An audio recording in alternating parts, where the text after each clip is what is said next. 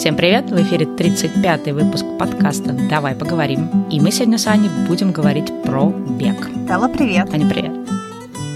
Lemon plants and cactus too. You see me когда мы выбирали, на какую тему говорить следующей, мы провели голосование в нашем Патреоне, предложили несколько тем, и эта тема получила большое количество голосов. Так что она вам интересна, нам тоже про это очень интересно поговорить. Плюс сейчас, в принципе, лето, мне кажется, самое время для того, чтобы осваивать бег. Сегодня мы будем говорить о том, как мы пришли к бегу, как мы бегаем, как мы не бегаем, делиться какими-то советами, рекомендациями, не знаю, как полюбить бег, зачем вообще бег нужен в нашей жизни и так далее и тому подобное. Да, но я хотела сразу сказать, что это не будет очень э, детальная история про то, что конкретно нужно делать. Э, здесь не будет медицинских советов, мы не будем э, выдаваться в очень глубокие особенности тренировок, но расскажем вам, э, как можно начать бегать, как можно улучшить свои результаты, и почему бег не просто прекрасный способ тренировок, но и отличное хобби, которым можно заниматься, особенно летом. Да, ну, в общем, мы поделимся своим опытом, как у нас это происходило, и, возможно, кого-то это замотивирует или кому-то это добавит каких-то фактов в картину. Давай, знаешь, начнем, как обычно, как мы любим с самого начала. В какой момент э, мы полюбили бег? Вообще, какая у нас с тобой, у каждого из нас с тобой история с бегом? Ну, я, как обычно, могу начать с себя. Вообще-то, я тут вспоминала и поняла, что я в школе бегала. Я не могу сказать, что я прям как-то особо любила бег, но у меня это хорошо получалось, и постоянно меня на какие-то там даже учительница по физкультуре пыталась отправить какие-то марафоны, не марафоны, знаешь, эти все школьные соревнования, на которых я достаточно как-то, мне кажется, провально выступала, потому что у меня не было особой какой-то мотивации, или я там никак специально не готовилась. Просто, в принципе, я была каким-то таким, мне кажется, активным, подвижным ребенком. Но какой-то такой особой истории, что я там постоянно бегала или что-то, у меня ну, ну не было.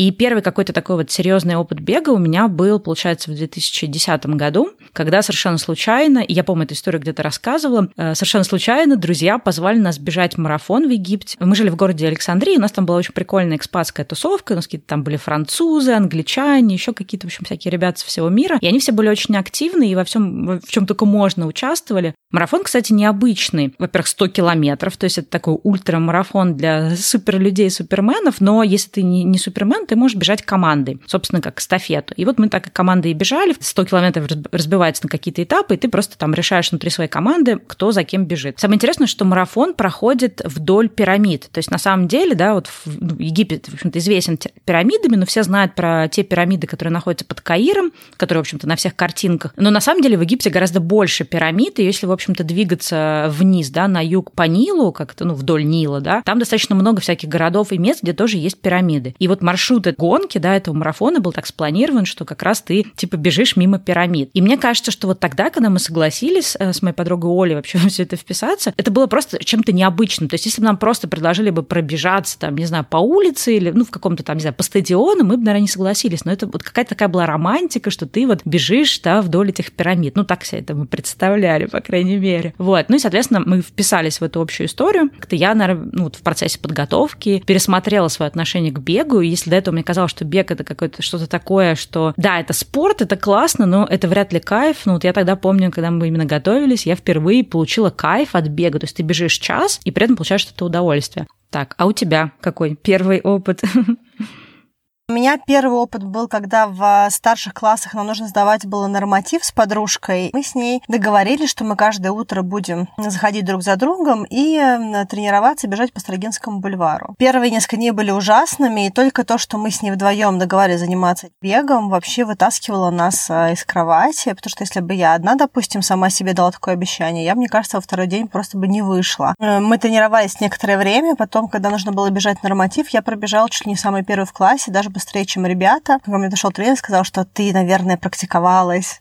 И это была правда, потому что я бы никогда не пробежала бы. Вот. Это был мой первый раз, наверное, когда я вообще с бегом каким-то образом контактировала, не считая, там, не знаю, каких-то детских челночных забегов, эстафет и прочего. Позже я вернулась к бегу уже в 2016 году, когда у меня была определенная задача тоже вернуть физическую форму, и я постепенно начала бегать. Сначала я бегала с приложением, которое мне сказала подружка, про 5 километров. Сначала мне было очень тяжело, я даже не могла пробежать одного километра, но постепенно я набрала форму, сейчас я бегаю полумарафоны, в многочисленных забегах участвую, и несколько раз в неделю я выхожу на пробежку утреннюю, вечернюю, в принципе, даже не останавливаюсь зимой, поэтому у меня много сейчас, что связано с бегом, и, наверное, бег сейчас мой основной кардио вообще спорт, который есть в моей жизни, и я его везу с собой по всем моим путешествиям и всем странам, где я бываю, и участвую в куче забегов, которые в разных странах тоже бывают. Я бегала и в Штатах, и в Индии, и в России, много где еще. У меня, кстати, я вдруг поняла, был какой-то, видимо, неудачный опыт с этим марафоном. Ну, не то, что неудачный, а он не совсем был как-то, наверное, правильный или что ли. Я помню, что после того, как мы пробежали этот э,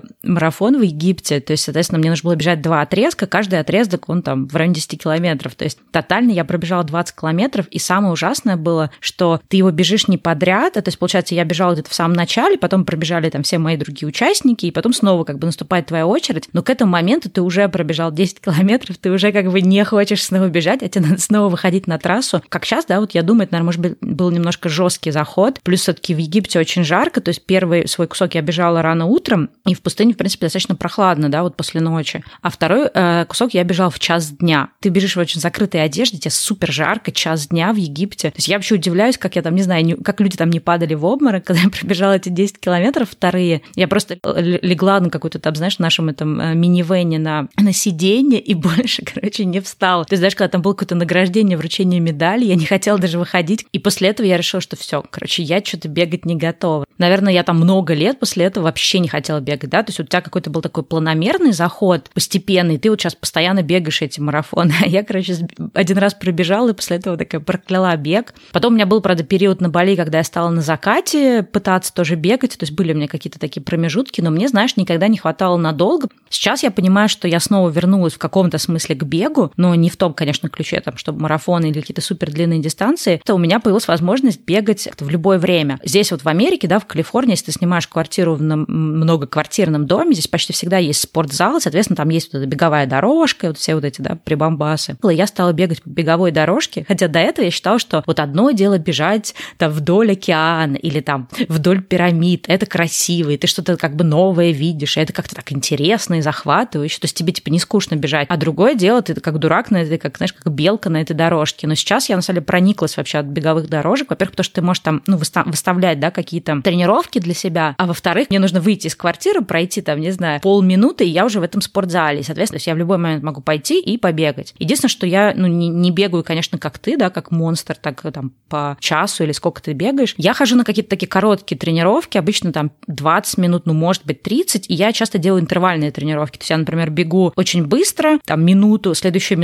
я э, бегу медленно или очень быстро иду, потом снова минуту. То есть вот так вот чередование. И, в общем, такие вот э, делаю тренировки. Поняла, что это на самом деле очень удобно, очень просто. Воткнул наушники, слушаешь что-то и там делаешь свои вот эти беговые упражнения. Я вот, кстати, сейчас снова начала там пропираться от бега. Я хочу тебе сказать, что я на самом деле очень люблю бегать в темноте, особенно в зимнее время суток. Я обычно выхожу так поздно, когда на улице уже никого нет, потому что, во-первых, это мне позволяет чувствовать себя наедине с бегом и с городом, и мне очень нравится это ощущение. Во-вторых, нет людей с собаками, с колясками, ми- минимум машин. Есть возможность лучше маневрировать, что я роудраннер, то есть я бегаю по асфальту, это моя, моя любимая поверхность, это асфальт. Для меня очень важно, чтобы было минимум преград, пока я бегу, чтобы я нигде там и не останавливался, не люблю останавливаться, и там никого не, не, не оббегала. Поэтому ночной бег, на самом деле, ну, я, я, я иногда бегаю очень поздно, я никому не рекомендую бегать так поздно, потому что я не уверена, что это приносит большое благо здоровью, но тем не менее, ночной бег – это отдельное удовольствие. И также очень классное ощущение бегать рано-рано утром для тех, кто в состоянии проснуться. И самое худшее, конечно, бегать – это э, днем в жару. Вот сейчас в Москве плюс 30 градусов, и бегать очень, очень тяжело. Для меня бег – это такой, наверное, квинтэссенция очень простого, даже, я бы не сказала спорта, квинтэссенция простой физической активности. У тебя может не быть в данный момент там лишних каких-то ресурсов финансовых, да, чтобы записаться на какую-то там секцию, кружок, на какой-то спорт. У тебя может там не быть возможности купить какой-то, да, если тебе нужно какое-то снаряжение. Но для спорта тебе, по сути, нужны кроссовки, которые можно там поехать в какой-нибудь аутлет, да, и там купить, не знаю, там за тысячу, полторы тысячи рублей, если говорить там о рублях, там в Америке, знаю, там 15-20 долларов, какие-то более-менее сносные кроссовки на первое время можно купить, ну и часто у людей есть, да, в арсенале кроссовки кроссовки. То есть тебе не нужно какого-то особого снаряжения, тебе не нужно каких-то вот ресурсов, да, финансов, чтобы начать это делать. Тебе, ну, как бы не нужно каких-то особых условий. То есть вот даже вплоть до того, что если ты едешь какое-то путешествие, ты всегда можешь взять с собой кроссовки и просто там побегать, да, либо если у тебя там есть э, спортзал какой-то там при отеле или вот куда ты там едешь, да, и побегать на беговой дорожке, либо ты можешь, э, ну, прям на улице, да, точно так же бегать. Такая вот фишка бега мне очень нравится, потому что, по сути, ты можешь это продолжать в любых условиях. Потому что я, например, заметила, я такой человек, да, вот я там, до этого мы жили в другой части Сан-Франциско, и там у меня были там какие-то свои там секции, кружки, я ходила на пилатес, на пилон, и я там активно этим всем занималась. Когда мы переехали, соответственно, мне нужно заново искать какие-то секции, и у меня как бы сбился полностью весь этот мой спортивный задор по вот по тем видам спорта, да, потому что я не могу найти какую-то подходящую секцию или еще что-то. И я понимаю, что в итоге по факту я вот последние два месяца или там три не занимаюсь этим, да. Мне надо как-то заново себя вот в этот режим включить. А бег хорош тем, что куда бы ты ни переехал, да, где бы ты ни оказался, у тебя нет вот этих таких вот отвлекающих моментов, что «Ой, я сейчас э, не могу», да, или еще что-то. Ну, кроме того, что если ты, конечно, куда-то приехал, где снег, но тогда хотя бы ты как минимум можешь найти там беговую дорожку. То есть вот в этом смысле бег мне очень нравится, что он супер доступный вообще во всех условиях для всех людей, для всего, чего только можно. Да, я с тобой полностью согласна. У меня тоже есть такие же мотиваторы по поводу минимума снаряжения, что можно в любой поездке э, без проблем выйти на пробежку. И всегда одежда практически она легко пакуется в любой чемодан, даже в ручную кладь, и тебе не особо нужно заморачиваться. За что я еще люблю бег? За то, что бег на самом деле работает на очень много групп мышц. И если тебе нужно выбрать одну какую-то тренировку, бег очень классно закрывает очень много зон в твоем организме. Плюс э, мне очень нравится бег за то, что ты можешь комбинировать эту активность с другими активностями. Для меня, допустим, это либо потребление знаний, которые идут из аудиокниг, из э, подкастов, из каких-то видео или аудио лекций, которые можно включить и слушать. Также для меня иногда это возможность поговорить с друзьями в другом часовом поясе по телефону.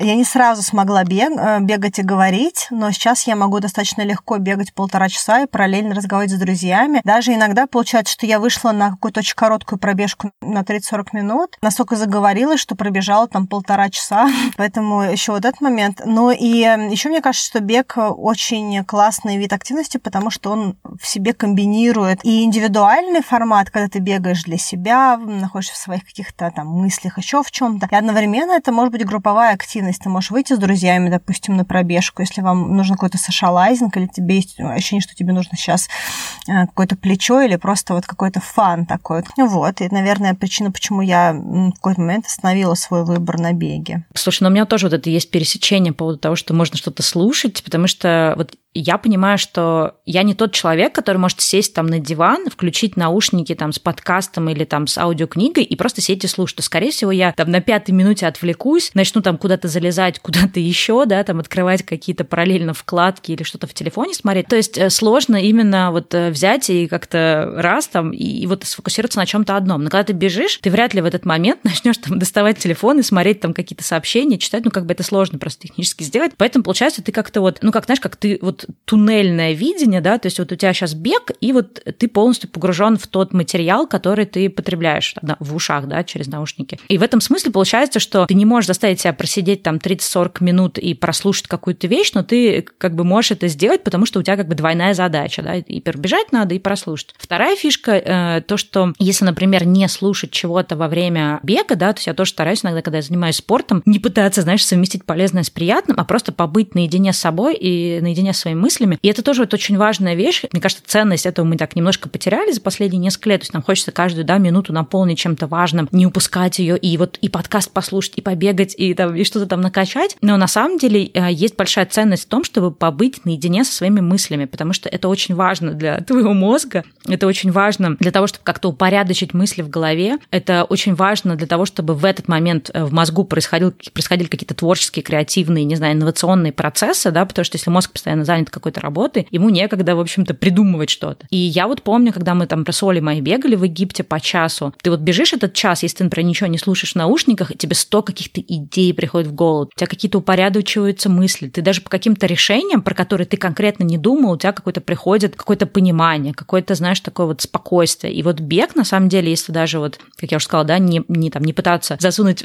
полезное действие в виде слушания какой-нибудь аудиокниги и подкастов, дает очень много вот в эмоциональном плане, в таком ментальном, в плане какого-то такого успокоения, гармонизации твоих мыслей, как-то вот так. Еще тоже такой момент, да, мы делали прям отдельный выпуск э, о том, зачем нужен спорт в нашей жизни, зачем нужна физическая активность, и мы говорили о том, что, да, это все влияет и на твое вот эмоциональное состояние, и это также вот влияет в целом на твое настроение. То есть, если ты занимаешься регулярно какой-то физической активностью, в данном случае, например, возьмем тот же бег, то у тебя гарантированно будет более хорошее настроение, да, и ты будешь менее восприимчив к каким-то таким вот негативным моментам, каким-то упадкам настроения и так далее. То, да, тебе не нужно выдумывать каких-то сложных физических активностей, просто вышел, пробежался даже там 20 минут и, в принципе, закончил день с хорошим настроением. Или, наоборот, начал день с хорошим настроением. И у Харуки Мураками есть такая фраза, мне кажется, она очень хорошо подходит к тому, что сказала. «Нездоровый дух нуждается в здоровом теле». Да, кстати, хорошая фраза. Ну, еще тоже, кстати, э, важный такой момент, я не знаю, для всех ли это будет актуально, но когда вот только начинаешь бегать, особенно вот этот момент, когда тебе нужно выйти одному на пробежку, там, не с другом, там, не с какой-то там группой, да, не на марафон, Вначале это как-то очень, не знаю, как объяснить, э, не то чтобы неловко, но это как-то странно, да, то есть мы люди, социальные существа, мы как там нужно как будто бы специально обучаться тому, чтобы быть в одиночестве, да, ну, то есть быть в каком-то уединении и по этому поводу не париться, не напрягаться. То есть точно так же, как люди, например, не любят ездить там самостоятельно в путешествие, да, люди не любят в одиночку ходить в кино или там в одиночку ходить там в кафе. Ну, то есть я не говорю, что все не любят, ну, то есть это какой-то такой для многих людей сложный момент. И вот э, мне кажется, бег это тоже такая история, когда ты такой, блин, ну одному, ну как-то скучно, ну как-то я не знаю. А потом, когда ты в это втягиваешься, это тоже в каком-то смысле научает тебя быть в гармонии с тем, что ты сейчас один, и что это тоже круто побыть с собой, с самим, и что это вообще ни разу не какой-то минус, да, это не упущение, что ты один, а что это, наоборот, возможность побыть наедине с своими мыслями и кайфануть от самого себя, не знаю, от компании с самим собой. Не знаю, есть ли у тебя такое вот ощущение, но вот у меня тоже одна из таких вот фишек, когда я начинала бегать, что это вот преодоление себя в плане того, что одному саму, самому с собой тоже может быть очень классно и кайфово. Ты знаешь, у меня какая была история? У меня появился в какой-то момент романтизм по поводу бега. И я помню, что я просыпалась, я вообще даже не включала мозг, я просто одевала свою там тренировочную форму и выходила на пробежку. И для меня это был какой-то акт свободы, что ли. Даже очень сложно сказать, что это было, но это был очень значимый момент дня. Я включала какую-нибудь музыку, к примеру, если это было раннее утро, и, и я бежала, и мне было просто так хорошо, как будто я чем-то управляю своей жизнью прям с самого утра, значимым для себя. Так, ну раз мы столько уже дифирамбов напили бегу, давай поговорим о том, как вообще полюбить бег, как начать, потому что есть опасения, да, что люди, послушав нас, они подумают, что, блин, ну классно вам, вам нравится бег, да, вот э, там я его не люблю.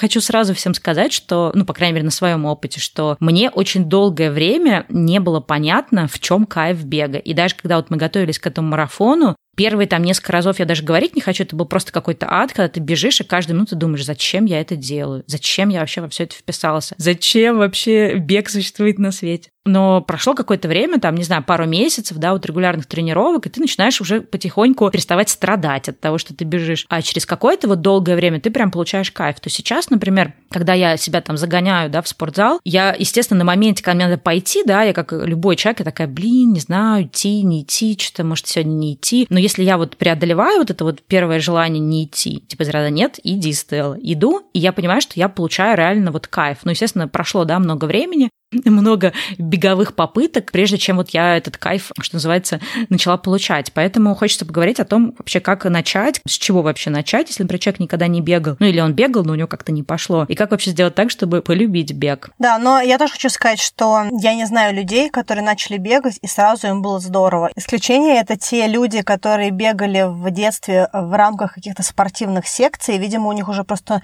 и ноги, и дыхалка, и все помнят, как это было. Все остальные люди, на самом самом деле бегают э, с каким-то очень э, сложным ощущением. Я не знаю, единственное, что мне кажется, что парням чуть проще интегрироваться в бег. Все девушки, с которыми я разговаривала, они все прошли определенный дискомфорт. Прежде всего, мне кажется, для того, чтобы полюбить бег, нужно ответить на вопрос, зачем тебе, в принципе, бег. Потому что бег – это инструмент для каких-то задач. И если у человека нет понимания, зачем ему нужен бег, то я вообще не рекомендую идти ни на какие круги ада, пытаться заставить себя преодолевать ощущение крови в горле, забитые икры, забитые э, мышцы бедер и прочие другие какие-то аспекты, которые так или иначе все равно будут на этапе становления бега. Ну да, я в этом смысле с тобой согласна, потому что, ну опять же, может, у меня, конечно, очень субъективное мнение, но у меня есть такое ощущение, что там в России, в частности в Москве, просто все помешали собрались на беге, и все прям вот бегут. И у меня нет ощущения, что все те люди, которые считают, что им надо бежать, им действительно надо бежать. Ну, то есть понимаешь, да, о чем я говорю? Потому что существует огромное количество разных активностей, и вот это тоже к вопросу о ФОМа, да, про который мы говорили в предыдущих выпусках, что надо понимать, э, что если, например, ты, даже если ты определился какими-то целями, задачами, для чего ты бегаешь, совершенно не факт, что бег это твое. То есть, возможно, ты можешь прийти там в спорт или в какую-то физическую активность через другие какие-то вещи. Поэтому, в общем-то, несмотря на то, что мы сейчас будем говорить про то,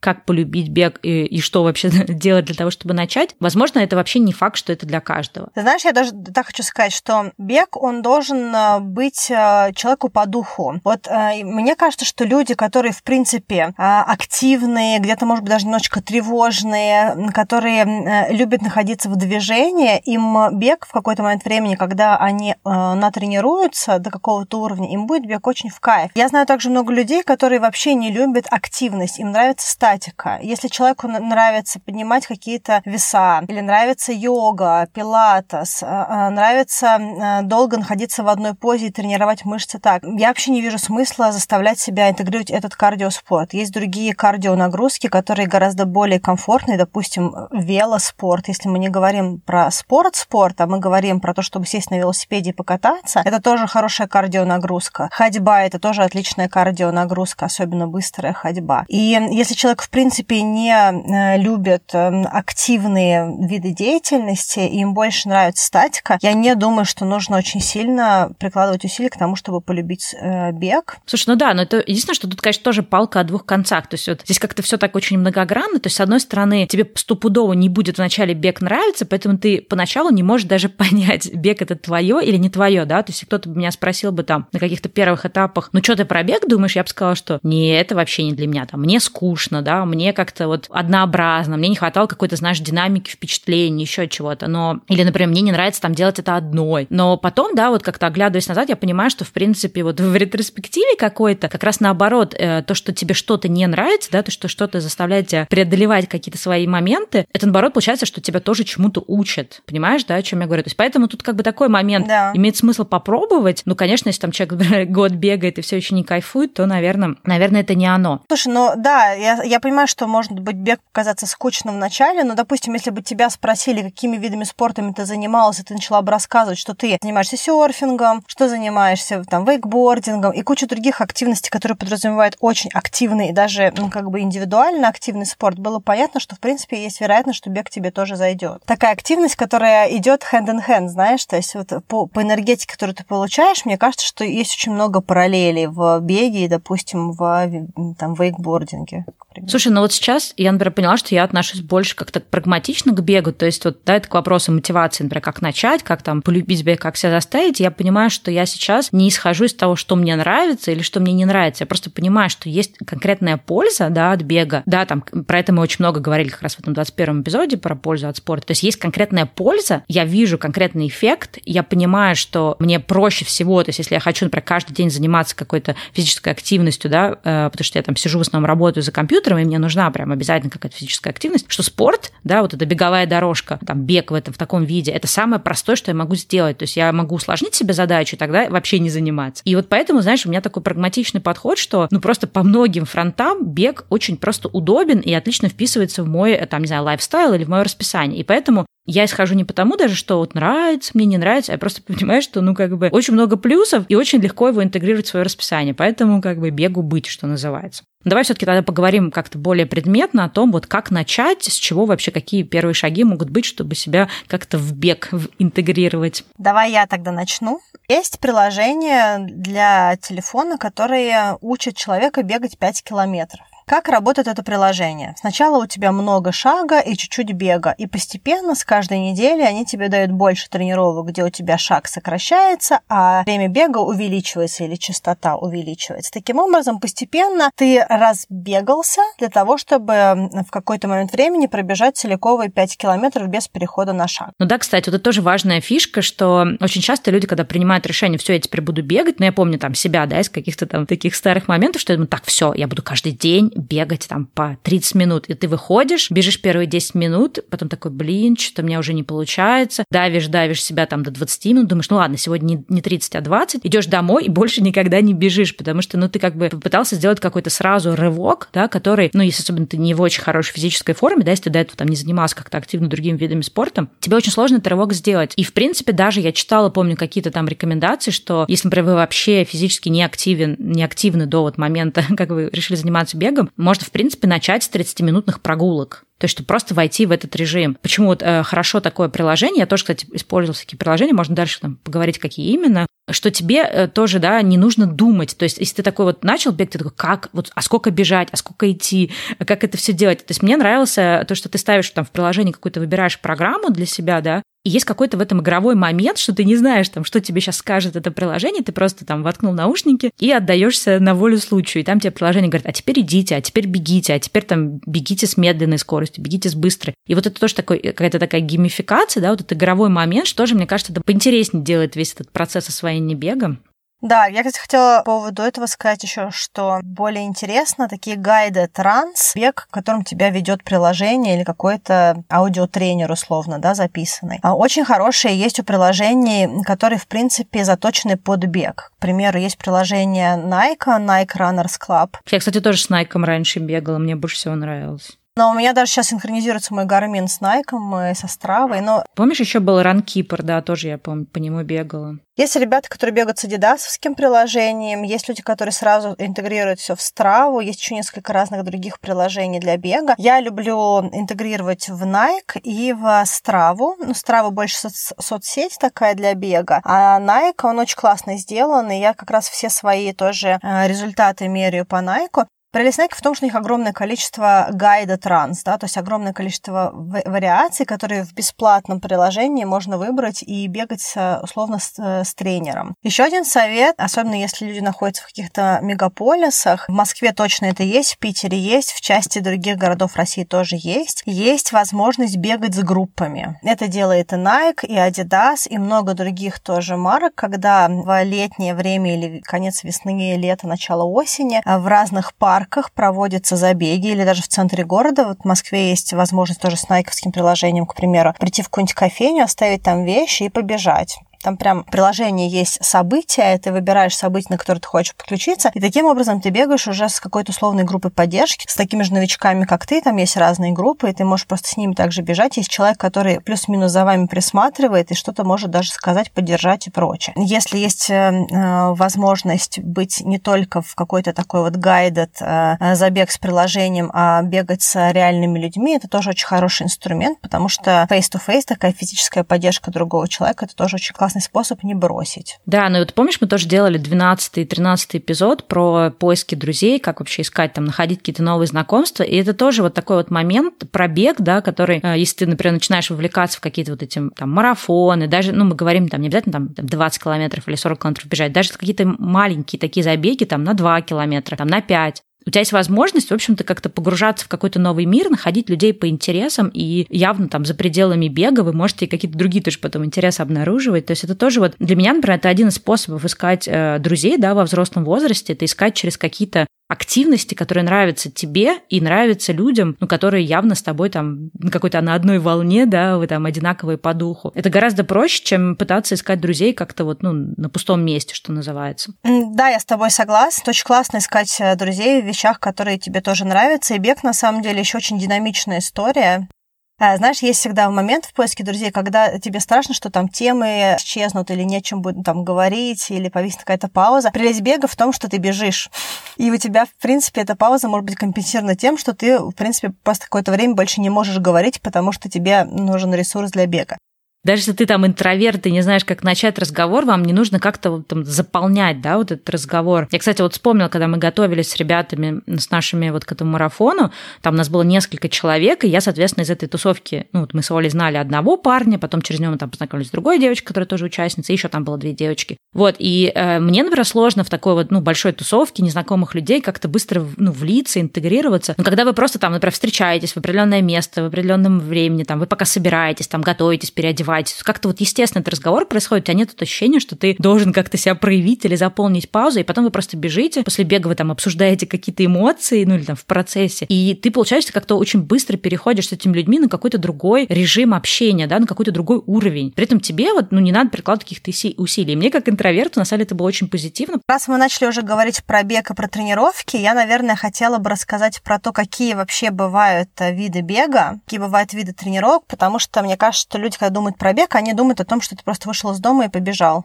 И, в принципе, это вполне себе легитимный способ бега. Он условно попадает в группу аэробный бег, там есть разные подвиды. К примеру, есть развивающий бег, есть поддерживающий бег, есть восстановительный бег. В принципе, есть разные нюансы, чем они отличаются. Как правило, они отличаются пульсом. Так или иначе, это фактически бег, как он есть. Вышел, побежал, закончил. Есть также такой бег, который называется интервальный бег. Условно, это то, что ты делал на своей беговой дорожке. Интервальный бег – это когда у тебя четко регламентировано, какой отрезок времени, с какой скоростью ты бежишь и на что ты ее чередуешь более легкая форма интервального бега называется фартлек. Фартлек – это когда у тебя тоже есть интервал, но при этом ты чередуешь его по собственному ощущению. То есть, допустим, человек бежит в своем комфортном умеренном темпе, потом он делает какой-то такой спринтерский рывок и бежит какое-то короткое время на другой скорости. К примеру, там он бежит 6 э, минут на километр, а потом он одну минуту бежит со скоростью там 4,5 минуты. Потом он снова переходит на, на свой уверенный бег, либо даже можно облегченный какой-то бег. Еще один вид бега называется темповый. Темповый или иногда он еще называется пороговый бег. Это бег с очень высокой нагрузкой, когда фактически бегун тренируется так, что он эм, пробует какой-то свой условный максимум показать на каком-то коротком отрезке пути. К примеру, вы хотите бежать 10 километров э, со скоростью 4,5 минуты на километр. Но сейчас ваша скорость э, стандартная, с которой вы тренируетесь, допустим, 5 э, и 10 минут на 1 километр. Соответственно, что вы делаете? Вы берете свою вот эту вот фиксированную цель, к примеру, 4,5 минут, 4,5 минуты на километр, и, и бегаете ее, но не 10 километров, а, допустим, 3, 4 или 5 километров. Да? То есть вы выжимаете свой требуемый темп, но выжимаете его на более коротких дистанциях. Вот, ну, к примеру, как-то так. Еще один вид бега – это длинный бег, да, длинная, длинная тренировка. К примеру, она очень-очень важна, когда вы тренируетесь на полумарафон или какие-то длительные забеги. У вас э, разный бег в течение недели, но, как правило, один раз в неделю э, бегуны, которые тренируются под какую-то задачу, у них есть какая-то длительная тренировка. К примеру, там 15 километров, там 18 километров, 14 километров, у каждого своя. Кто-то 20 бежит. Вот она обычно один раз в неделю, после нее идет отдых. Особенности здесь никакой нет, просто здесь тренируется выносливость и возможность для бегуна пробежать более длительную дистанцию. Кстати говоря, с точки зрения лайфхака, если вы вдруг решили интегрировать длительную тренировку в свою беговую практику, знаете, что если вы прибавляете больше, чем 10% от вашего максимального бега, это не очень хорошо. То есть нужно поступательно наращивать э, путь к длительной тренировке. Да, если вы бегаете по 5 километров, добавляйте по 10, ну максимум там 12% каждую неделю, и тогда вы не навредите э, ни коленям, ни связкам, ничему. Еще один вид бега – это бег в гору или под гору. Это тоже очень важный э, способ тренировки. Он э, помогает регулировать аэробные возможности организма, плюс дает определенный новый инструментарий для бега, потому что есть особенность бега в гору из горы, тренируются немножечко другие мышцы, и, в принципе, на самом деле, очень для дыхалки это тяжело поначалу. Еще я, знаю, что же хотел сказать, что вот я поняла, что я вообще человек, который не очень любит однообразность. То в этом смысле для меня, например, интервальные тренировки, которые я делаю сейчас, они как-то, ну, я не знаю, это так странно сказать, но они как-то поинтереснее, чем просто вот равномерный бег. То есть для меня, например, пойти там 20 минут побежать с одинаковой скоростью, это как-то не так захватывающе, чем когда я делаю вот эти интервальные тренировки, да, то есть минуту быстро, минуту медленно. Для меня стоит какой-то такой ментальный челлендж или какой-то просто вот это вот разнообразие, которое позволяет мне дольше, да, вовлеченный вот в это все. Э, то, что ты говорил, да, там можно пробовать разные виды бега, Это тоже, мне кажется, очень важный пункт, что когда ты начинаешь менять какие-то разные сетапы, разные условия бега и разные форматы, ну, опять же, это все люди разные. Кому-то, например, важна какая-то такая стабильность, да, что вот ты вот от, отработал одну какую-то, да, историю, потом переходишь к следующей. Есть такие люди, как я, которым нужно вот постоянно эта подпитка новизной. И вот для таких людей важно все таки пробовать разные виды бега, да, разные подходы, заходы к бегу. И это тоже вот немаловажный, на самом деле, момент для того, чтобы полюбить бег, чтобы там не забросить его где-то в самом начале. Это находить для себя какое-то вот разнообразие. Да, но видишь, еще эти разнообразные тренировки, они также развивают тебя как бегуна. То есть, если ты просто бегаешь, выходишь и занимаешься аэробным бегом, ты гораздо меньше себя развиваешь. Тогда как если ты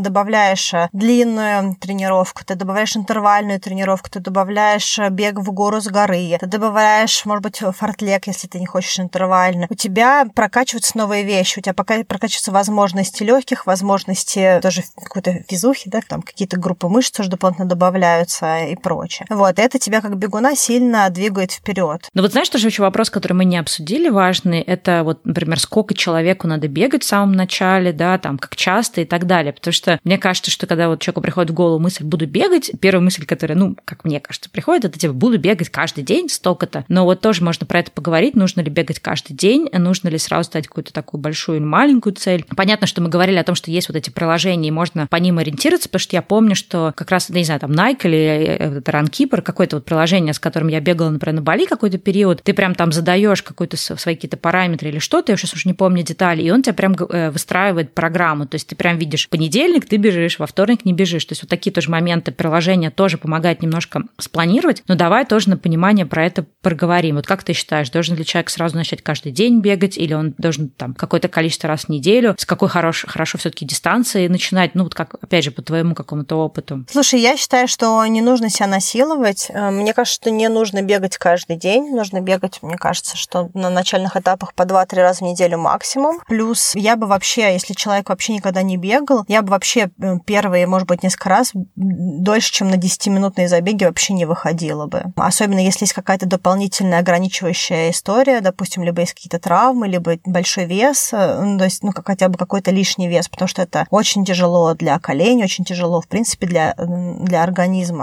Я бы выходила бы, наверное, от 10 до там, получаса на улицу, причем если выходить на 30 минут, то это чередование ходьба-бег. Да? Это как бы как я бы, наверное, поступила бы. Помню себя на самом э, старте, мне было очень много всего тяжело, и я не знаю, в какой физической форме будут слушатели, но если человек не тренируется, ничем другим не занимается, нет никакого другого кардиоспорта, э, и нет даже э, больших прогулок по городу, там по 10 километров и прочее, то 10 минут бега максимум первые две недели и не чаще, чем 2-3 раза в неделю. Ну, вот, наверное, так я бы стала бы делать тут даже подумала, что вот э, действительно, когда ты, ну, принимаешь решение бегать, ты такой весь вдушевленный, тебе хочется как бы сразу, да, там, со старта в галоп. Но э, тоже такой момент, если, например, сложно себя заставить бегать или сложно вообще, ну, то есть даже как-то вот физически, да, переносить бег, я начала такая, типа, что буду делать это 5 минут. То есть 5 минут ты себя можешь легко заставить, да, то есть это не что-то такое, что ты прям, ой, у меня нет времени. То есть если ты можешь там на 5 минут выйти и вот просто тупо, не знаю, вокруг дома 5 минут пробежать и пойти домой. И чтобы, знаешь, пойти домой с запасом, никогда ты уже просто задыхаешься отдыхаешь, а с запасом, что, ну, вообще-то я мог и больше. И ты каждую тренировку добавляешь, например, по минуте. Прям идешь такими супер микроскопическими шагами. Даже я делала э, не каждую тренировку, а каждую неделю я добавляла по минуте. И это, знаешь, создавля... создавало даже такой какой-то, типа, ну, come on, я уже могу больше, выше, сильнее. А ты как бы себя притормаживаешь в самом начале, и это дает тебе запал того, что у тебя всегда больше энергии, чем ты пробежал. Чисто психологически, поскольку ты не устаешь, не выматываешься, у тебя не появляется вот желание это все бросить. И наоборот, у тебя такое, знаешь, как ты желание такого челленджа. Ну, как бы, да, продолжать. В какой-то момент ты уже поймешь, что ты готов, да, будешь там, когда ты будешь там на какой-нибудь девятой минуте, ты, может быть, уже будешь готов даже физически, потому что это будет какая-нибудь там четвертая неделя, перескочить сразу до 15 минут. Но вот такой вот э, заведомо замедленный э, старт, да, замедленное какое-то вот вхождение в спорт иногда на самом деле дает тоже такой положительный результат того, что ты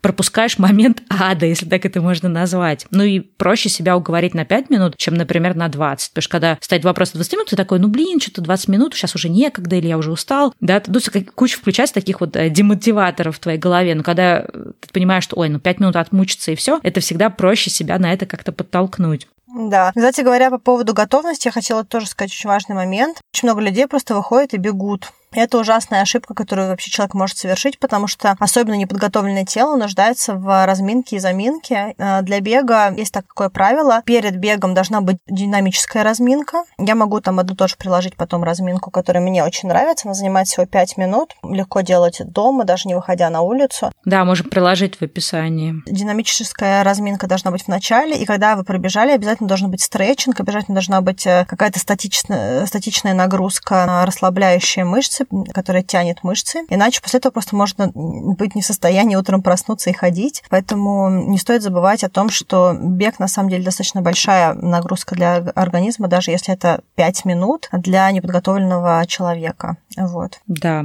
так, слушай, ну раз уж мы перешли к каким-то таким вот советам а из, от, от, от этого спортивного доктора, давай еще тоже по вспоминаем какие-то, может быть, рекомендации, какой-то наш опыт, да, то есть какие-то вот советы, которые важно знать человек, который начинает бегать или там только начал бегать. Давай попробуем тоже их собрать. Я могу сказать э, несколько вещей по поводу одежды есть правило про одежду, что э, в новой одежде, во-первых, никогда не выходит на какие-то организованные мероприятия, то есть как бы одежда должна быть проверенная. И э, лучше большие дистанции тоже не делать в новой одежде. То есть если вы покупаете новую, новую форму, то лучше ее тестировать на каких-то таких вот коротких, э, регулярных аэробных там нагрузках, ну, как бы обычных бег, обычном беге. Вот. Еще по одежде есть история про температурный режим, что очень часто непонятно, в чем выходить на пробежку. Есть такая рекомендация, ситуация. Представьте, что вы сейчас одеваетесь под погоду плюс 10 градусов к погоде на улице. То есть, если, допустим, сейчас на улице 20 градусов, то вы должны быть одеты так, как вы бы вышли на улицу гулять, если бы на улице было бы 30 градусов. Потому что температура тела повышается при беге, и если вы не учли этот э, формат и просто оделись, как вам кажется, по погоде, то вам будет очень-очень жарко бежать, и, скорее всего, будет такое прям очень э, нехорошее состояние, особенно если вы, в принципе, не э, хорошо переносите жару. Ну и про жару отдельно тоже тоже хотела сказать. Э, я как человек, который не любит жару. И вообще, в принципе, мало кто эм, показывает очень хорошие результаты в очень жаркой погоде. Если э, очень жарко на улице, то либо вы выходите рано-рано утром в 6, 7, 8 утра, пока не стало жарко, либо вы ждете, пока она спадет, и выходите в 6, 7, 8, 9 вечера, ну, в зависимости от того, когда вы ложитесь спать и когда у вас есть возможность выйти на пробежку. Потому что прямые лучи солнца, духота, жара э, – это не просто отягощающий элемент бега, а это... Да, то есть это, это не просто вопрос там дискомфорта или того, что, ой, да мне нормально, когда жара, да, это гораздо больше, чем это. Да. Я даже сама тоже могу сказать, что я на, на днях бегала, было очень жарко, и я что-то вышла на пробежку, пробежала 5 километров, и я бежала по, по открытому мосту, по палящему солнцу. Я, в общем-то, была достаточно достаточно легко одета, но из-за того, что я бежала очень много в очень жаркую погоду, я в какой-то момент почувствовала, что у меня очень поднимается температура тела, и я уже даже почувствовала, что у меня как будто бы там чуть ли не голова начинает кружиться. Я просто пошла, посидела какое-то время на заправке, купила себе воды, купила себе детскую пюрешку, посидела в кондиционированном помещении, и потом а, сменила траекторию маршрута на какую-то э, территорию, где есть э, все-таки зелень и тень и прочее. То есть нет потребности себя насиловать, если вы понимаете, что организму тяжело, то э, лучше уходить с таких обременяющих факторов. И вообще жара – это не самый лучший друг для бегуна. Ну, вот как по мне так. Но еще тоже такие вот, знаешь, моменты хотела затронуть про бег, что очень многие люди, ну, как, как всегда, да, бывает, там, считают, что вот, бег – это там супер полезно, знаешь, такое абсолютное добро, но надо понимать, что бег – это тоже определенная нагрузка на сердце, соответственно, если, например, человек какой-то такой, ну, сейчас модно, да, бегать, в принципе, все эти там марафоны, какие-то забеги и прочее, и кажется, что, ну, да, я такой молодец, там, знаешь, я там крутой, неподготовленный пробежал, там, условно, мне тут недавно недавно рассказывал, что вот мы там, чуть ли, знаешь, там до, за ночь до этого тусили, там чуть ли не с похмельем, я пробежал там типа 10 километров, я молодец. И кажется, что это как-то ты такой действительно крутой, но на самом деле надо помнить о том, что это очень большая нагрузка на организм, и бежать неподготовленным – это очень плохо. Бежать, соответственно, после вот таких каких-то историй, да, а я с похмелья встал, побежал, это ну, не вопрос героизма, это вопрос какого-то такого излишнего насилия над организмом, который может вообще плохо закончиться. То есть, в общем-то, на забегах часто, да, бывает так, что люди теряют теряют сознание. Даже, в принципе, вот мне подруга недавно рассказывала, они бежали полумарафон, и парень какой-то э, упал на трассе и, в общем, погиб от сердечного приступа. И она говорит, когда вот говорит, я это поняла, я, говорит, вдруг как-то серьезно стала ко всему это относиться и поняла, что вообще-то, наверное, неплохо надо сходить к кардиологу, провериться и вообще неплохо бы получше готовиться, а не просто типа а, с друзьями за компанию решил побежать, именно особенно на такие длинные дистанции по жаре. Это не всегда ну, это позитивно, да, вот этот бег. То есть в этом смысле мне понравилось, что ты сказала, что не надо себя насиловать, то есть не надо играть как бы в героя, потому что, э, как это, тише едешь, дальше будешь. Даже если вот, ну, отойти там от сердечных приступов и каких-то там вопросов жары. Есть еще тоже такой момент в спорте, как э, нагрузка на колени. Я знаю даже каких-то знакомых, которые как-то очень фанатично бегали, а потом занимались тем, что лечили свои колени. То есть это тоже надо понимать, что это все, ну, такая как бы, знаешь, как это,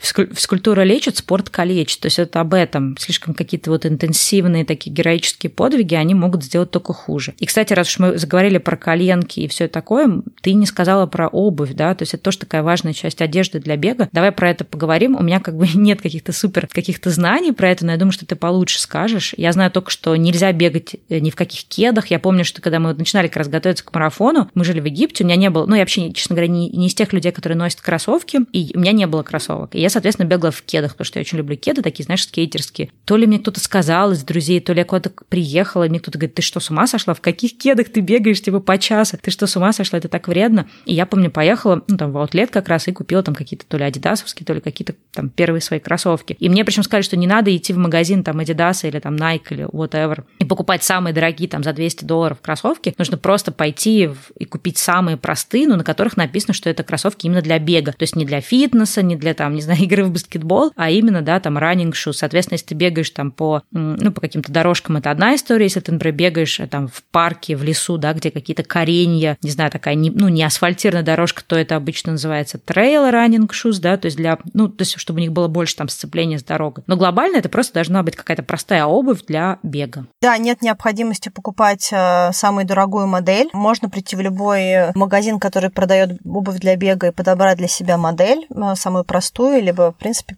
попробовать разные кроссовки, почувствовать, как э, они на ноге. Что важно? Важно, чтобы это были беговые кроссовки, потому что беговые кроссовки, как правило, очень легкие в отличие от многих других кроссовок. И тут очень важно, чтобы они были легкие. Очень важно, чтобы они держали ногу. Там много нюансов, потому что значит держать ногу. Они должны давать хорошую фиксацию ноги э, поверхностью во время бега. Плюс должна быть очень хорошая амортизация, потому что если амортизации не будет, это будет, во-первых, очень большой удар на колени. Ну и, в принципе, для организма это будет очень тяжело. Это и таз, и колени, и другие тоже вещи. Кроссовки для бега, как правило, у них есть очень хорошая амортизация, э, которая позволяет бегуну продолжать бежать. Я думаю, что люди, которые прям совсем эксперты, они знают лучше. Но вот из, из моей практики, то, то, то, что я могу сказать, я покупала первые кроссовки какие-то Asics самые простые, типа за 35 долларов где-то на Амазоне, что-то в этом роде. Очень достаточно неплохо в них прибежала. Вот. Эм, про кроссовки еще нужно сказать, что э, кроссовки не вечные. Поэтому если вы в какой-то момент очень задорно начнете бегать, знаете, что средняя выживаемость кроссовок это 500 километров. Сейчас, может быть, вам кажется, что это очень много, но при регулярной тренировке это на самом деле в зависимости от того, как человек тренируется, это, в принципе, кроссовки. Слушай, если человек бегает по 5 километров, да, и, в общем-то, за год можно их выбежать. Это реальная история, потому что потом не дают такую амортизацию, плюс, не знаю, у кого как, у меня всегда протирается еще, где большой пальчик кроссовка, вот, поэтому тоже протирается определенные еще тоже такой важный момент про беговые, например, кроссовки. То есть, когда я до этого там в кедах или в каких-то непонятных, в общем, бегала в непонятной обуви, у тебя ужасно там извините за такие подробности, да, там потеет нога, и тебе становится дискомфортно. Но если у тебя правильные кроссовки для бега, опять же, у меня до сих пор недорогие. То есть у меня первые были Адидасы, сейчас у меня какие-то, по-моему, Nike, если я не ошибаюсь. Я покупала в аутлете, то есть я даже никогда ни разу не покупала там за полную цену. Вот если они беговые, они обычно сделаны из такого сетчатого материала и очень хорошая вентиляция. Сейчас, например, у меня нет там проблем с тем, что там ноге как-то жарко или дискомфортно, да, или что он там разбухает от жары или еще что-то. Это тоже такой довод за то, чтобы бегать ну, в нормальной специальной беговой обуви, потому что она сделана для того, чтобы была хорошая вентиляция. Но потом, знаешь, на самом деле беговые кроссовки есть за разные деньги, и не обязательно покупать самые лучшие кроссовки, и как бы есть и в аутлетах э, прошлые модели, которые также прекрасны, особенно для начинающего бегуна. То есть есть и просто кроссовки для города, которые стоят не меньше, чем беговые кроссовки. Поэтому тут не вопрос цены, тут вопрос того, что оно должно подходить под задачу. Кстати, продолжая тему про обувь, еще тоже такой важный момент, что ну, почему еще важна, да, правильная обувь, потому что вот то, что ты говорила, она амортизирует. И, например, такой вот момент, как бег босиком или бег в неправильной обуви, кажется, может, да, казаться каким-то совершенно безобидным, спортивным чем-то, но на самом деле это не очень хорошо. Да, допустим, бег по песку, это так классно выглядит в фильмах, но если вы когда-нибудь пробовали бегать по песку, особенно если это не прибитый океаном или морем, таки, такой плотный песок, а это вот э, песок такой вот, э, который рассыпается, это очень тяжело, потому что нога просто в нем э, утопает, и бегать практически невозможно.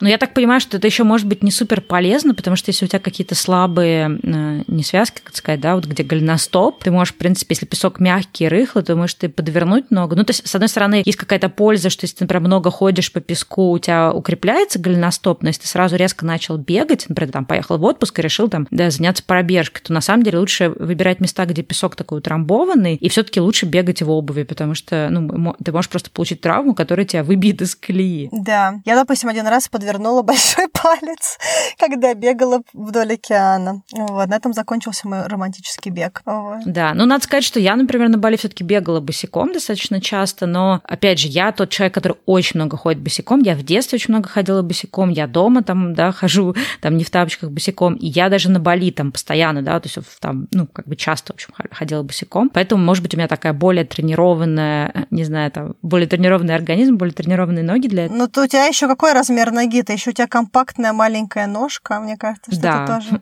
у меня 36 Ну да, может быть, тоже влияет. Ну, то есть просто надо иметь в виду, что это такой момент, что если кажется, что вот лучше, да, поближе к природе, босиком, естественно, то для городского человека это не всегда естественно, потому что у нас не, не натренирована нога быть вот, да, на какой-то такой голой поверхности босиком. Про колени я хотела еще сказать, что многие бегуны э, пьют БАДы, э, такие как, допустим, МСМ и хондроитин, и обычно пьют курсами, это долгий курс, а они поддерживают колени, поэтому если колени начали издавать какие-то дополнительные звуки, то, в принципе, э, можно тоже купить. Что я хотела сказать еще по поводу советов по бегу, таких коротких. Я не рекомендую людям бегать на голодный желудок. Во-первых, потому что нужны углеводы для бега. Почему иногда, точнее иногда, почему, когда люди выходят на полумарафон и марафон, у них есть период углеводной загрузки перед бегом, потому что это топливо для бегуна. И если человек э, бегает на голодный желудок, он просто на самом деле истощает организм, и может быть просто какая-то там, как, не помню, как называть, углеводная кома или как-то так. То есть это очень э, не, не гуд, если ты выходишь на голодный желудок бежать. Ну и такой совет уже для тех людей, которые более-менее готовы к бегу. Бег требует регулярности. То есть есть разные виды спорта, в которых можно там все равно потом пойти и делать свой спорт, да, и тело помнит. В беге, если нет регулярности, то постепенно снижается продуктивность бега. Поэтому, если вы не можете бегать много и долго, выходите на короткие пробежки просто, ну, чтобы у вас не было перерывов больше, чем там пара дней. Ну вот из моей практики, если я делаю перерывы больше, чем два дня, мне потом как бы сложнее бежать. Бег — это спорт, который требует регулярности. Допустим, я играю в теннис также. Я какое-то время пропустила, но, в принципе, за две тренировки я быстро вернулась в какой-то уровень, на котором я была, да, хотя как бы это тоже тяжелый вид спорта и требует определенной тоже сноровки. Э, я гораздо сильнее теряю, если я долго не бегаю, чем если я теряю, допустим, на велосипеде или на теннисе. Слушай, еще тоже такой момент, мы с тобой, в принципе, про это немножко сказали, можно просто сейчас это отдельно, раз мы говорим про всякие такие рекомендации по здоровью, это бег с лишним весом, какие, соответственно, есть ограничения, какие моменты нужно учесть. И тоже, знаешь, такой момент заодно, может быть, ты можешь затронуть, потому что, я думаю, для многих бег, и даже вот если там скачешь какое-то приложение, да, там будет какая-нибудь программа для снижения веса. И, в общем-то, тоже твой какой-то опыт, твои какие-то знания на эту тему, насколько бег влияет на снижение веса. И если у человека есть лишний вес, то что ему надо обязательно помнить, если он решил, да, э, в свою жизнь внедрить, интегрировать бег? Честно говоря, моя позиция такая. Я вообще рекомендую людям, э, если есть большой лишний вес, избыточный вес, бегать с тренером, потому что это очень большая нагрузка. Первое время вообще рекомендовано ходить на самом деле, то есть тело должно привыкнуть, в принципе, к нагрузке такой. И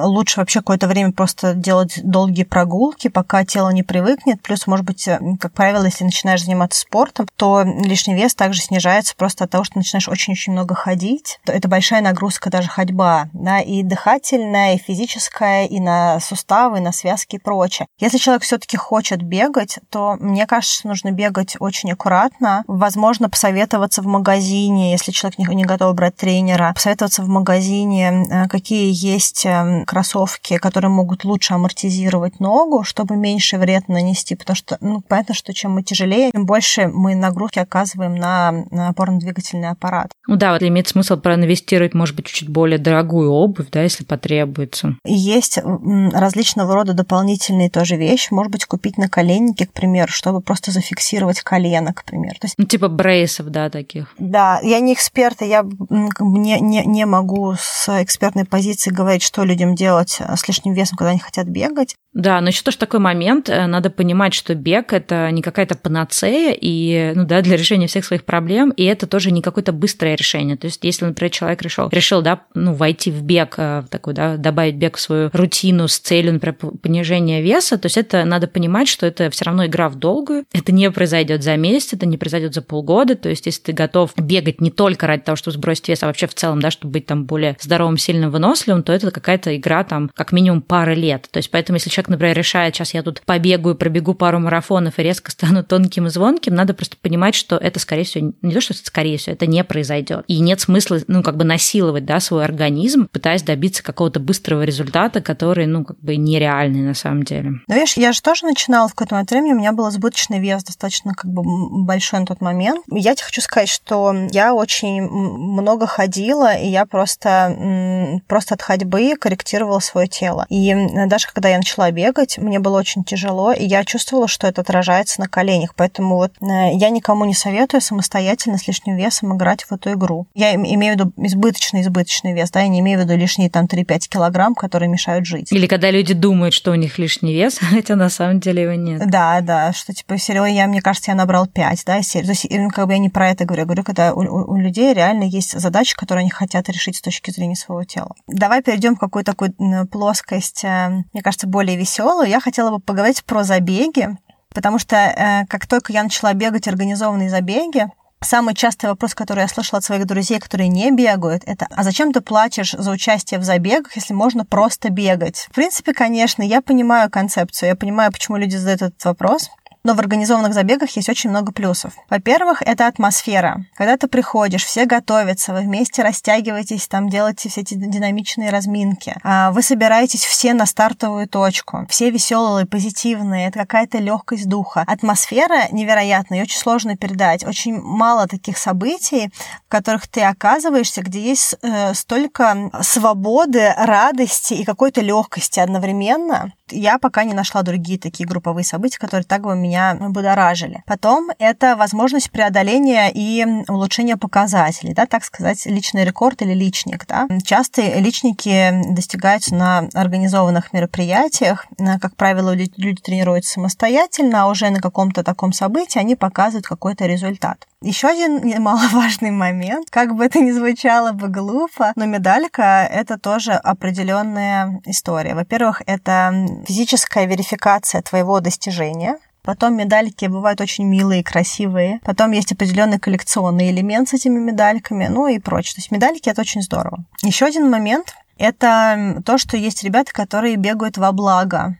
И мне очень нравится, когда я бегу какой-то организованный забег, и, допустим, вижу, что ребята бегают в майках, к примеру, какого-нибудь приюта для животных. Допустим, один из забегов бегали ребята, у них свой есть Инстаграм, называется «Котодетки ищут дом», ну или «Котодетки». Но они очень, на самом деле, классные. Я один раз тоже обращалась к ним за помощью, они очень мне хорошо туда помогли, когда мы постраивали котят, которые мой младший брат нашел где-то и очень не хотел их э, оставлять умирать из серии. Это именно помощь бездомным животным. Иногда люди бегают за какую-то миссию, к примеру, примеру, поддержку какого-то друга, который борется с каким-то тяжелым заболеванием. Да, и они таким образом пытаются поддержать друга. Есть тоже определенные э, сами марафоны во благо, как к примеру, допустим, чтобы привлечь внимание к проблеме. Допустим, э, я бежала марафон в поддержку заболеваний почек. Вот, и они проводят ежегодно и понимают э, awareness, да, какое-то знание о том, что существуют такие проблемы, которые тоже э, требуют дополнительного как бы, какого-то вовлечения. И это тоже очень здорово. Мне нравится, когда есть какая-то дополнительная миссия. Потом это, конечно, принадлежность к событию или к сообществу. Да, когда ты бежишь как часть какого-то комьюнити, это тоже дает тебе дополнительное какое-то ощущение того, что ты часть чего-то большего. И мне кажется, в принципе, для всех в социуме очень важно вот это ощущение того, что ты часть чего-то больше. Иногда это даже выражается в какую-то миссию. Есть определенный тоже марафон, он проходит под Питером, и он называется «Дорога жизни».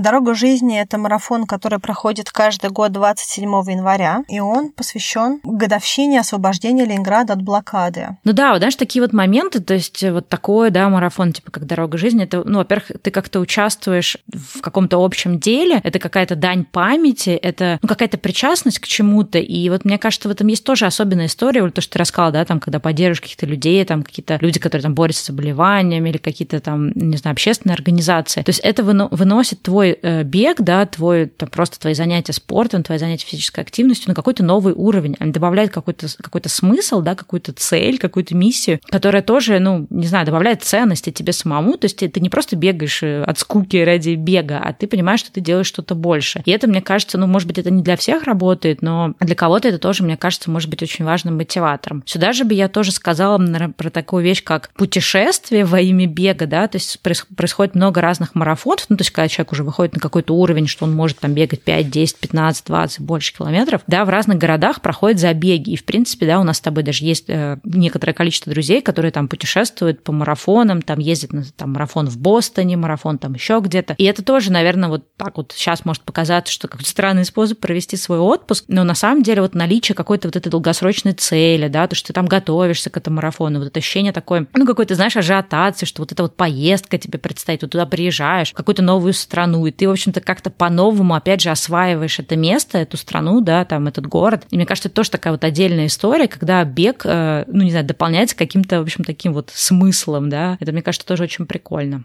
Ну да. А, вообще, надо сказать, что организованные забеги бывают разные. Есть просто городские забеги, когда ты такой роудраннер, бежишь по асфальту или по какой-то городской территории. Есть очень красивые трейловые забеги, когда ты бегаешь либо по горам, либо по каким-то там э, национальным паркам, где у тебя очень много совсем не городского э, ландшафта, да, ты бежишь, э, перескакивая через э, кору деревьев и прочее, да, то есть там вверх-вниз, но при этом это безумно красиво, это другой воздух. Есть люди, которые вообще не бегают городские забеги и марафоны, но они бегают трейл-ран сделают делают, да, то есть они трейлы.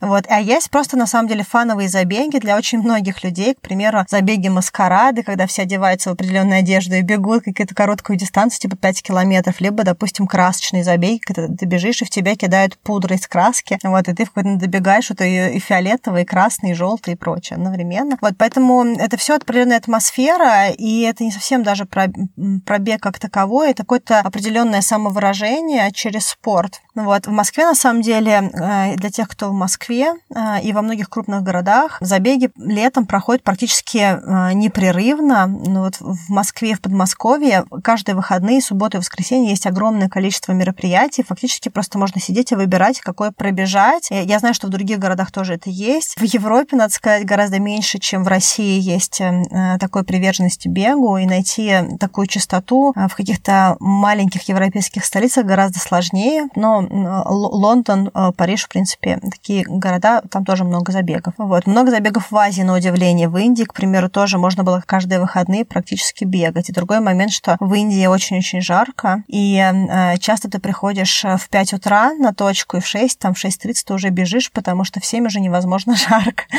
Вот. Но так или иначе, если кто-то хочет бегать организованные забеги, их огромное количество, просто можно сидеть и э, искать. Вот. И на самом деле есть такой тоже определенный способ получать удовольствие удовольствие от бега. В Австралии, допустим, есть большой марафон Blackmores. Последние пять километров идут мамы с колясками. Они просто идут, вот, они даже не бегут. Но это часть принадлежности вообще к событию, важному для города, и часть атмосферы. Поэтому не всегда стоит думать о, о, о таких забегах или марафонах как о чем-то серьезном и значимом. Иногда это просто определенное удовольствие, которое люди получают от себя, от жизни, от каких-то событий. Ну что, наверное, мы очень много времени потратили на бег. Надеюсь, нашей аудитории будет интересна эта тема, и, возможно, кого-то это также... И полезно.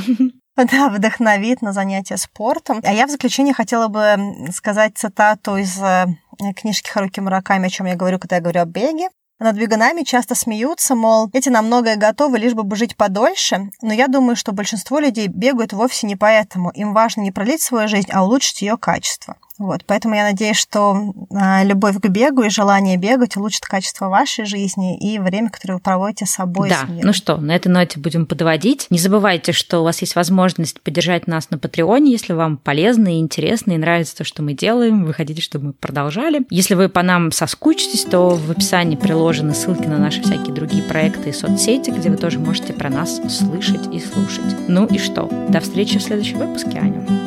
Пока-пока. Well, lemon plants and cactus too. You see me and I see you. Well, lemon plants and cactus too. You see me and I see you. You see me and I see you. Well, lemon plants and cactus too. You see me and I see you. Well, lemon plants and cactus too. You see me and I see you. You see me and I see